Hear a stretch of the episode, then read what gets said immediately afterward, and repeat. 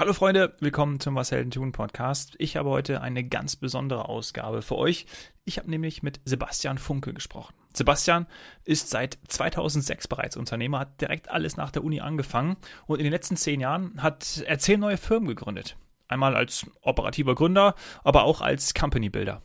Wir haben hauptsächlich über The Strice Group gesprochen. Die ist nämlich eine führende Direct-to-Consumer Markenholding. Sie bieten sowohl für den Pull-E-Commerce, also Amazon und andere Plattformen, als auch für Push-E-Commerce, zum Beispiel Facebook, Instagram, also Social Media im Allgemeinen, qualitativ hochwertige Direct-to-C-Marken zu fairen Preisen. Dafür kreiert und entwickelt The Strice Group eigene Brands oder kauft und skaliert vielversprechende D2C-Marken anderer Unternehmen. Und das sehr erfolgreich, so wie Sebastian erzählt. Also, Amazon ist einer der spannendsten Vertriebskanäle für D2C-Marken. Sebastian erklärt das alles richtig, richtig gut. Viel Spaß dir jetzt beim Zuhören. Sebastian, äh, bei dir höre ich die, die Vögel zwitschern. Wo bist du denn gerade? Sag mal. Ich bin hier in unserem äh, Büro äh, am Potsdamer Platz. Man glaubt es kaum. Ja, aber auch hier gibt es Vögel. Und wir haben dadurch, dass wir im Erdgeschoss sind, haben wir einen, einen, schönen großen Garten, wo man auch mal hingehen kann. Und da habe ich mich jetzt gerade ein wenig zurückgezogen, weil hier ein bisschen Ruhe ist. Ah, okay. Ja, sehr gut. Dann schauen wir mal. Wenn die Internetverbindung äh, schlechter werden soll, wir haben im Vorgang äh, noch, noch drüber gesprochen, dann äh, werde ich einfach ein Zeichen geben. Dann musst du wieder, musst du wieder irgendwie in andere Gefilde gehen. Aber wir versuchen es mal. Ähm, sag mal, gerade zu Beginn, was macht Strice aus? Was, was macht ihr? Erklär mir und den Zuhörern mal, ähm, äh, woran ihr arbeitet und was ihr macht, bitte. Sehr gerne. Ähm, Im Grunde sind wir eine D2C, äh, ein D2C E-Commerce Unternehmen, ein D2C äh, Brand Holding, ähm, die jetzt aber im Zusammenhang mit dem ganzen Thema FBA-Aufkäufe ähm, noch mal ein bisschen mehr ins äh, so die äh, Aufmerksamkeit gerückt ist. Das heißt, wir sind eine Firma, die zum einen D2C Direct to Consumer Brands entwickelt, aufbaut, skaliert. Mhm. Ähm, und das auf der einen Seite auf Kanälen wie Amazon, aber auf der anderen Seite auch auf Kanälen wie äh, Facebook und Instagram, also im Social Commerce Bereich. Und im Besonderen jetzt eben FBA, also Amazon, ähm, gibt es seit zwölf Monaten die Tendenz, dass man dort eben auch andere Marken äh, zusammenkauft, also nicht nur selber entwickelt, sondern durch anorganisches Wachstum das generelle Firmenwachstum beschleunigt. Und auch das tun wir jetzt seit Januar und haben da schon ganz erfolgreich verschiedenste Marken aus verschiedensten Kategorien zusammengekauft. Mhm. Das ist natürlich hochgradig spannend. Ähm, ich ich glaube, da sind auch gar nicht viele, weil es auch noch so recht frisch ist, ähm, so, so, so Firmen drin. Ich auch nicht. Kenne mich mit dem FBA-Business äh, schon ein bisschen aus, hat auch schon einen oder anderen Gast dazu.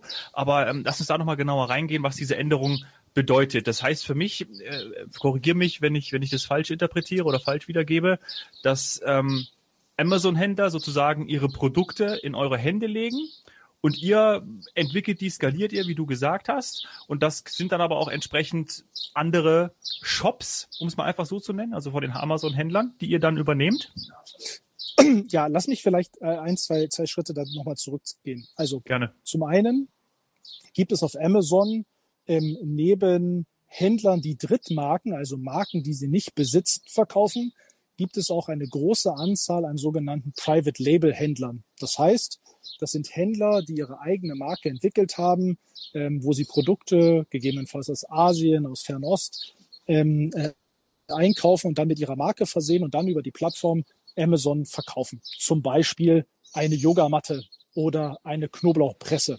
Ja, so ja. als paar sehr plakative so Beispiele. Die, die, typischen Produkte. die, die gern gesehene und viel gekauften Produkte, genau. Und ähm, diese Händler, also die werden häufig dann als, äh, als FBA-Händler oder Private Label-Händler äh, bezeichnet. Diese können auch sehr erhebliche Größen erreichen. Ja? Da kann man schnell mal auf eine Million, aber auch auf zehn oder sogar mehr Millionen Umsatz im Jahr skalieren. Das macht man mhm. dann nicht mit einem Produkt, vielleicht nicht nur mit einer Marke, sondern mit mehreren Produkten und mit mehreren Marken. Und diese Händler haben eigentlich eine Wertschöpfungskette, die sehr ähnlich ist. Also man kauft bei einem Hersteller ein, lässt dort seine Marke draufkleben ähm, und vertreibt dann nicht nur in Deutschland, sondern teilweise eben auch international in EU äh, e oder auch USA diese Marke über Amazon. Und jetzt gehen wir hin und sagen, naja, ein, ein Teil dieser Wertschöpfungskette ähm, ist eigentlich bei vielen dieser Händler sehr ähnlich, nämlich der Vertrieb über Amazon. Und wenn man das einmal gut verstanden hat, dann kann man das nicht nur für ein oder für 100, sondern auch für 1000 oder 5000 Produkte machen. Und gehen jetzt auf die Händler zu und sagen, na ja, wie wär's denn, wenn du dein, dein, dein, deine Firma exited? Ja, das ist ja für so einen Unternehmer auch mal eine Möglichkeit. Das war früher nicht gegeben. Aber mittlerweile gibt's eben für diesen FBA-Händler einen sehr liquiden Exit-Markt, was für den Unternehmer mhm. sehr, sehr spannend ist. Das trifft man sehr, sehr selten ähm, eigentlich in, in der Wirtschaft, dass man so einen liquiden Markt plötzlich hat, wo man seine Firma verkaufen kann. Und wir gehen dorthin, stellen uns vor, zeigen so ein bisschen, dass wir das auch gut können. Also wir sind schon selber seit vielen, vielen Jahren Amazon-Händler. Ich glaube, das unterscheidet uns auch stark äh, zur, zur, zur Konkurrenz ähm, und wissen eben, wie man Produkte sowohl gut sourced als auch dann über, und das nicht nur national, sondern international, über Amazon vertreibt. Und das ist so ein bisschen die gesamte Geschichte dahinter. Ja, also wir sind, mhm. Wir sind Händler und bauen unsere, unser, unser, ja, unsere Firma weiter aus, indem wir weitere Marken hinzuholen. Jetzt hast du noch gefragt, kaufen wir den Amazon Shop? Auch da mhm. vielleicht eine kurze Erläuterung. Es gibt eigentlich zwei Modelle, ähm, die man dort fahren kann. Und das hängt auch ein bisschen damit zusammen, was der, was der Seller präferiert. Es gibt einmal den sogenannten Asset Deal. Das heißt, ich kaufe eigentlich seine Marke. Die wird dann auf unsere Firma umgeschrieben ähm, und kaufe noch seine Produkte, die er vielleicht im Warenlager oder bei Amazon liegen hat. Aber das war's dann eben auch. Ein klassischer Asset Deal, wesentlich weniger äh, komplex. Und das andere ist der Share Deal. Das heißt, dort kaufe ich jetzt nicht reine Assets, sondern ich kaufe die gesamte Firma, entweder eine UG mhm. oder eine GmbH. Und diese wird dann eben von uns übernommen, dann auch in den meisten Fällen der Shop von Amazon mit dabei, weil der gehört in den meisten Fällen direkt zur Gesellschaft mit dazu. In dem Asset Deal kann es durchaus sein, dass der, dass der Amazon-Händler sagt, na ja, die Marke möchte ich jetzt verkaufen, aber ich habe so viel Expertise auf Amazon, ich möchte das gerne weitermachen. Und ähm, ich hole mir jetzt einen großen äh, Betrag an Geld für meine eine Marke, fange aber dann parallel an oder habe vielleicht sogar andere Marken, die ich weiter auf Amazon betreiben will und er behält seinen Account. Das heißt, es gibt ganz unterschiedliche Spielweisen, wie man so etwas machen kann und da stellen wir uns sehr individuell auf den Händler und seine Bedürfnisse ein. Ja, klasse, das habe ich verstanden jetzt. Ähm, aber sag mal, ist es jetzt so, dass ihr dann ähm, euch auch auf bestimmte äh, Produkte konzentriert? Also habt ihr irgendwie einen, einen Branchenfokus oder seid ihr dann da breit gefächert und schaut, ähm, was ist das, was ist da interessant, was ist erfolgreich? Habt ihr da eine bestimmte Kriterien, wo ihr dann zukauft sozusagen? Ja, ähm, interessante Frage. Ähm, also zum einen ist es ja so, wie ich vorhin schon erwähnt hatte, sind wir schon seit vielen, vielen Jahren äh, selber Amazon-Händler gewesen mhm. und haben dementsprechend schon in bestimmten Kategorien waren wir aktiv. Natürlich haben wir uns besonders erstmal in diesen Kategorien umgeschaut und mit verschiedenen Händlern gesprochen, ähm, ob die gegebenenfalls ihre Marke auch übertragen wollen, weil man sich natürlich in solchen Kategorien, wo man schon unterwegs ist, vielleicht sogar direkt auch mit der Konkurrenz ähm, natürlich ganz andere Skaleneffekte dann realisieren kann. Was ich damit meine ist, wenn ich jetzt, gehen wir mal zurück zum, äh, zur Knoblauchpresse, auch wenn wir die nicht verkaufen, wenn ich mhm. schon äh, 2000 Knoblauchpressen im, im, im Monat verkaufe und kaufe eine weitere Marke mit der Knoblauchpresse, ähm, die 1000 äh, Stück im Monat verkauft, dann ist es natürlich wunderbar, wenn ich dann zwei Marken habe und 3000 Stück verkaufen kann, weil ich dann bessere Sachen einkaufen kann. Also mhm. das heißt, in Summe sind wir natürlich erstmal zu, zu Bereichen oder in Kategorien unterwegs gewesen, ähm, die wir gut kennen, wo wir auch viele, viele Zulieferer haben, ähm, haben aber diesen Bereich jetzt auch ähm, verlassen und gehen in Bereiche rein, die spannend sind, in denen wir vorher noch nicht aktiv waren ähm, und schließen eigentlich nur gewisse Bereiche aus. Also wir sind zum Beispiel im Bereich Fashion, weil das schon ein sehr spezieller Bereich ist, wo sicherlich auch Amazon gar nicht so stark ist. Ähm, das, das machen wir momentan noch nicht. Ähm, solche Themen wie ähm, so, so Trendthemen versuchen wir auch zu vermeiden ähm, weil man natürlich bei Trendthemen, die können dieses Jahr attraktiv sein, aber nächstes Jahr nicht. Und äh, wenn man sich das Businessmodell von uns ein bisschen anschaut, ist es ja so, dass wir nicht nur den Gewinn für ein Jahr bei einem Kauf äh, bezahlen, sondern häufig für mehrere Jahre. Wir sind immer abhängig vom, vom Geschäftsstatus. Äh, ähm, das heißt also, wir müssen auch sicherstellen, dass das, was wir kaufen, nicht nur für ein Jahr irgendwie stabil bleibt, sondern tendenziell für mehrere Jahre und im Idealfall auch noch die Möglichkeit besteht, das weiter wachsen zu lassen. Mhm. Ja, klar, verstehe. Und äh, da bietet ihr auch die komplette Wertschöpfungskette an, oder? Also man hört ja da auch gerade immer so, gerade was irgendwie auch Logistik angeht, da ist ja auch irgendwie, äh, können wir nachher auch nochmal auf, auf Vorteile und Nachteile, die Amazon äh, irgendwie bieten, hört man ja auch immer ein bisschen was, ähm, aber gerade auch was so Entwicklung ist schon gefallen, äh, Konzeption, Produktion, die Vermarktung, das ist auch schon gefallen. Also eigentlich das komplette, komplette Paket, ne?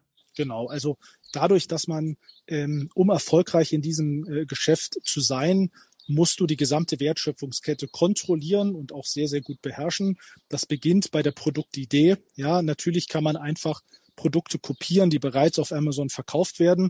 Aber dann fragt man sich natürlich, warum soll man sich gegenüber der Konkurrenz, die schon wesentlich länger am Markt aktiv ist und vielleicht auch schon viele hunderte oder sogar tausende Bewertungen hat, wie will man sich denn dann durchsetzen, wenn man nicht ein gewisses Alleinstellungsmerkmal ähm, dort äh, bei der Produktentwicklung entwickelt hat. Das heißt also, man bei der Produktentwicklung fängt es an, dann geht es weiter, den richtigen Hersteller zu finden. Auch dafür haben wir ein dezidiertes Team aus, aus chinesischen Mitarbeitern. Das haben wir in der Vergangenheit schon gemacht und haben wir jetzt weitergeführt und, und skaliert. Dann geht es um das ganze Thema Logistik. Klar, aus Asien die Ware nach Europa zu bekommen oder in die USA. Wenn die Ware hier ist, muss Content für Amazon ähm, produziert werden. Das heißt, mhm. sowohl mhm. im Grafikdesign als auch Content in Form von, wir, wir arbeiten ja auf einer Pull-Marketing-Plattform Amazon, also sprich Keywords spielen eine extreme Rolle. Also das Verständnis, wie funktioniert eigentlich Amazon SEO, aber eben auch Amazon Advertising, also SEA, das zu beherrschen, ähm, das gesamte, äh, alles, was auf Amazon passiert, äh, technische Probleme, die auch durchaus häufiger mal vorkommen bei Amazon.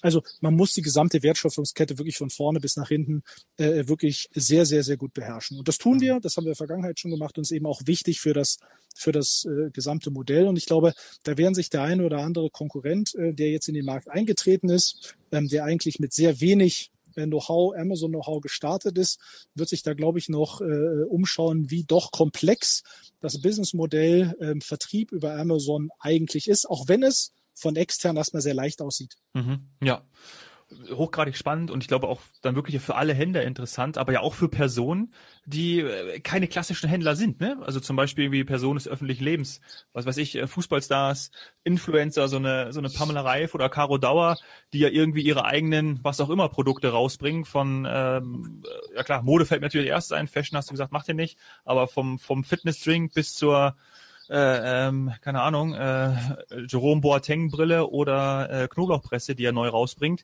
ist ja dann irgendwie, kann man ja dann gefühlt alles machen ne? und alles auch veräußern. Ist ja super spannend. Grundsätzlich ja, da muss ich aber leider ein, ein bisschen einhaken an der Stelle. Also ah, das, was, das, was, das, was du jetzt gerade erwähnt hast, ähm, ja? das sind eigentlich Produkte, ähm, du hast jetzt stark über Influencer gesprochen, also die seine Reichweite besitzen. Ähm, für die ist eigentlich der Kanal Facebook und Instagram wesentlich attraktiver. Ah, okay. Und Weil, die gehen dann irgendwie, die bauen sich irgendwie einen eigenen Shop genau. irgendwie über Shopify und da, äh, da bringen die ihren Traffic rein. Ne? Exakt, ah, okay. da bringen die gar nicht. Genau, also, eigentlich macht es, und das ist so ein bisschen auch unsere Philosophie, da gehe ich gleich nochmal vielleicht gleich kurz mal drauf ein. Mhm. Ähm, also jemand, der wie eine Pamela Reif, die will eigentlich in ihren eigenen Markenshop, in ihren Pamela Reif Shop linken. Zum einen, weil sie dann keine 15 Prozent äh, an Amazon abführen muss äh, und zum anderen auch wesentlich höhere Preise äh, setzen kann. Also für uns, und ich glaube, ihr seid ja nun mal ein, ein Magazin zum Thema Werben und Verkaufen, mhm. ähm, sage ich, ähm, und da wird mich der eine oder andere äh, Marketingleiter wahrscheinlich gerne steinigen. Ich glaube, man muss das heutzutage in Kanälen sehen, und zwar spezifische Marken für Kanäle entwickeln. Ein Amazon-Kanal ist ein ganz anderer Kanal als ein Offline-Kanal oder ein Social-Media-Kanal wie, wie Facebook oder Instagram. Facebook, mhm. Instagram ist ein Kanal für Push-Marken. Die sind ganz anders positioniert. Du brauchst ein ganz anderes Marketingbudget. Du hast ganz andere Conversion-Raten. 0,5 bis 2 Prozent liegt ungefähr die Range. Im Vergleich zu Amazon, wo es darum geht, das beste Produkt zum billigsten Preis zu bekommen. Das ist ein Pull-Marketing-Kanal. Da gibt es schon einen Demand. Den musst du im Social Media erstmal kreieren aber du hast dementsprechend auch auf Amazon ähm, äh, hast du Conversion-Raten, die liegen bei 15, 20, 25 Prozent. Das heißt, eine Handyhülle, um ein konkretes Beispiel zu geben, eine Handyhülle kaufe ich mir auf Amazon, weil ich mein Handy schützen will. Nicht, weil es besonders schön aussieht, diese Handyhülle, sondern weil ich die reine Funktion brauche. Ich möchte mein Handy schützen und ich zahle dafür 10 Euro. Auf Facebook oder Instagram kaufe ich dann von Marken, zum Beispiel Ideal of Sweden, eine Handyhülle, die wahrscheinlich zu gleichen Herstellungskosten produziert worden ist, aber eher für 40 oder 50 Euro. Warum? Hm. Weil die Customer Acquisition Cost wesentlich höher ist. Ja, und auch da noch ein kleiner ähm, Blickwinkel, wie ich die Welt zwischen Amazon und Social Media sehe oder, oder klassischem E-Commerce. Weil viele sagen, naja, auf Amazon gehört mir der Kunde gar nicht. Und ich glaube, das ist ein ganz, ja, wie soll ich sagen, falscher Blickwinkel. Amazon oder sagen wir das klassische Online-Marketing und E-Commerce denkt immer in Customer Acquisition Cost muss geringer sein als Customer Lifetime Value. Dann funktioniert der Deal. Also ich kaufe einen äh, Kunden günstiger, als er zum Schluss mir als Marge nach Werbekosten bringt. Das ist auf Amazon eine andere Denke. In Amazon geht es nicht um die Customer Acquisition Cost. In Amazon geht es darum, was hat mich der Aufbau und der Betrieb eines Listings, also eines Produktes gekostet und wie viel generiere ich aus diesem Listing heraus. Das vergleiche ich. Eine Listing-Lifetime-Betrachtung. Das ist ein ganz anderer Blick, weil okay. die, Kunden, die Kunden in diesem Pull-Marketing-Kanal, weil Amazon ist ein Pull-Marketing-Kanal, ähm, äh, die sind gegeben. Da kann ich wenig dran verändern. Ja. Ich kann es nur verändern, indem ich mich höher, also in einer, einer höheren Listing-Position äh, begeben habe, weil ich äh, besonders gute SEO mache. Dann bin ich nicht mehr auf Position 10, sondern auf Position 3 und bekomme fünfmal so viel Traffic ab. Mhm. Aber der, der, der, der, der Nutzerstrom ist gegeben, den kann ich nicht beeinflussen. Mhm. Und ich glaube, das ist ein Unterschied, ich denke. Das ist so ein bisschen die Weltsicht. Also das heißt, nochmal zurück zu Pamela Reif. Ich würde Pamela Reif empfehlen, bitte mach deinen eigenen Shop. Ich glaube, das macht die auch richtig. Und ja. vertreibe, vertreibe keine Produkte, vertreibe keine Produkte direkt über Amazon. Ähm, denn dann wird Amazon nur eine reine Transaktionsplattform, also gar nicht mehr, wo ich zusätzlichen Traffic generiere, sondern reine Abwicklung. Und dafür ist die einfach zu teuer. Ja. Okay. Und alle anderen, die äh, dürfen sich bei dir melden und äh, denen kannst du dann äh, helfen. Ich helfe auch gerne, äh, ich auch, helfe auch gerne, äh, ich helfe auch gerne Pamela Reif, weil wir kennen uns im Social Commerce auch aus. Aber ich will einfach nur diese Unterscheidung. Ich glaube, ja. du kannst das gleiche Produkt nehmen oder mhm. auf beiden Kanälen positionieren, aber unterschiedliche Marken und unterschiedliche Preise. Ja, unterschiedliche Strategien. Okay, verständlich. Ja, ja. Sehr, sehr verständlich, sehr nachvollziehbar. Ähm, das heißt, wir haben Vorteile von Amazon, du hast ja auch schon genannt, du hast die Chance auf mehr Verkäufe, du hast eine höhere Conversion Rate, du hast internationale Expansion, das nehme ich auch mal mit, das hast du ja vorhin auch schon mal eingangs gesagt. Ähm, Nachteile sind vielleicht eben die 15 Prozent, also hast irgendwie eine Kommission, die du abgeben musst. Dann, ähm, was ist höherer Konkurrenzkampf? Wenn ich so eine Handyhülle bei Amazon eingebe, dann, dann sehe ich ja den, den äh, Wald vor lauter Bäumen nicht. Ne? Mhm. Also irgendwie so ist es ja auch. Und da könnt ihr dann genau auch unterstützen, richtig? Genau, also der Konkurrenzkampf ähm, ist dort natürlich extrem hoch, ja, ist eine Vergleichsplattform. Äh, man muss sich aber einfach bewusst sein, äh, auf Amazon ist es einfach one click away und damit hast du halt eine extrem äh, hohe Visibilität deiner Konkurrenz. Du hast im, im Webbereich hast du auch riesige Konkurrenz, nur die ist halt nicht ganz so visibel.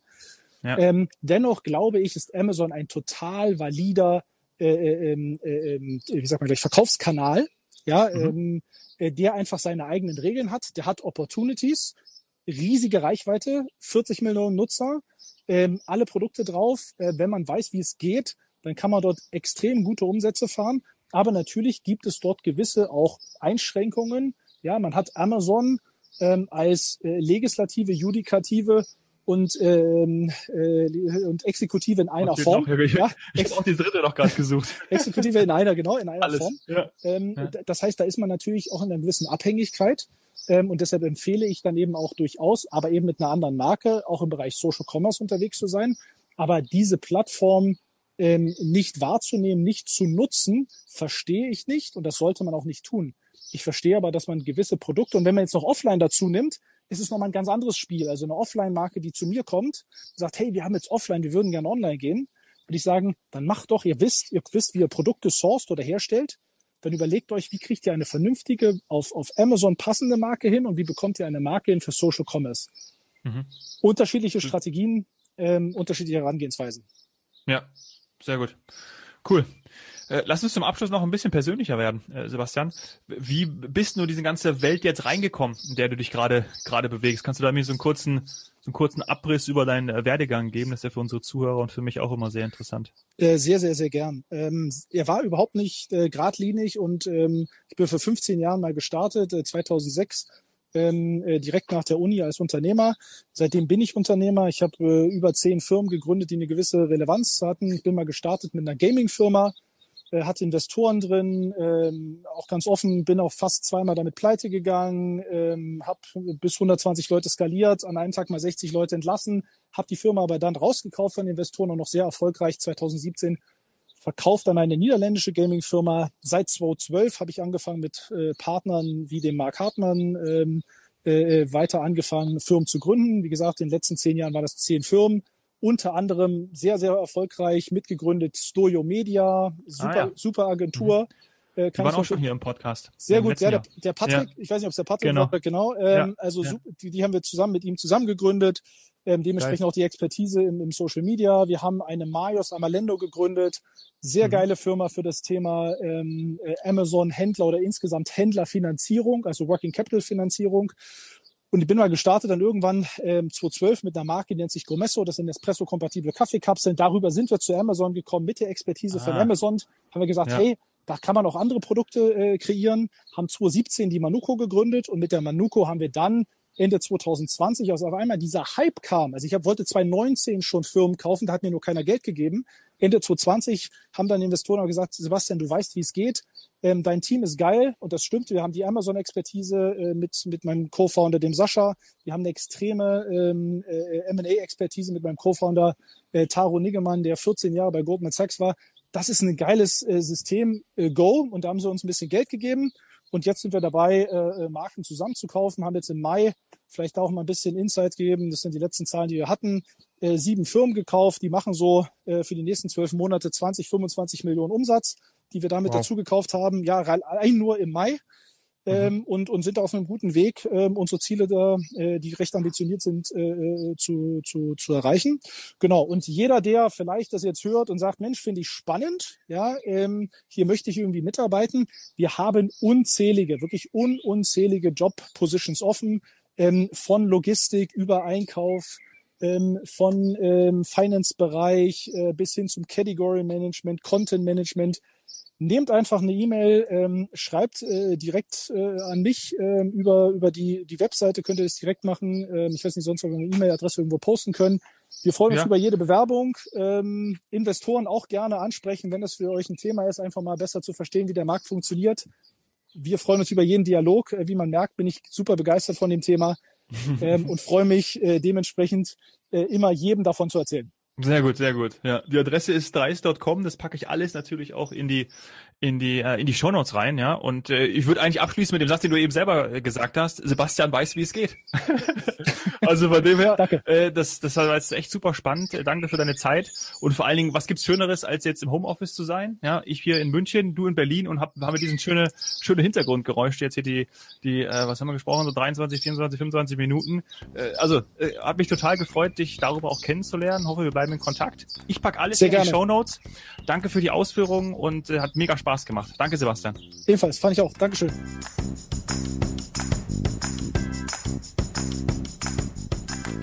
Was habe ich alles aus dem Gespräch mit Sebastian mitgenommen? Ich finde, er hat erstmal total coole Einblicke gegeben in die Vermarktung von Produkten und Entwicklung von Marken. Das alles im Zusammenhang mit und auf dem Amazon-Vertriebskanal. Da muss man natürlich die gesamte Wertschöpfungskette beherrschen, kontrollieren, so hat er es genannt, und eben auch die Marken für die spezifischen Kanäle entwickeln. So sieht er das. Nimmt gerne mal dazu Bezug, äh, dominik.hoffmann, etwasheldentun.de, was ihr davon haltet. Auf jeden Fall ist Sebastian und sein Team von der Strice Group am Puls der Zeit und ich äh, freue mich, wenn dir die Folge gefallen hat. Lass mir gerne eine 5-Sterne-Bewertung bei iTunes da und mach mir auch gerne Vorschläge. Freunde, Bekannte, Arbeitskollegen aus deinem Umfeld, mit denen ich hier im Podcast über ihr Business sprechen darf. Entweder an die E-Mail-Adresse, die ich gerade genannt habe, oder gerne auch per Instagram at Dom Hoffmann. Danke sehr, dass du zugehört hast. Cheers, Hero.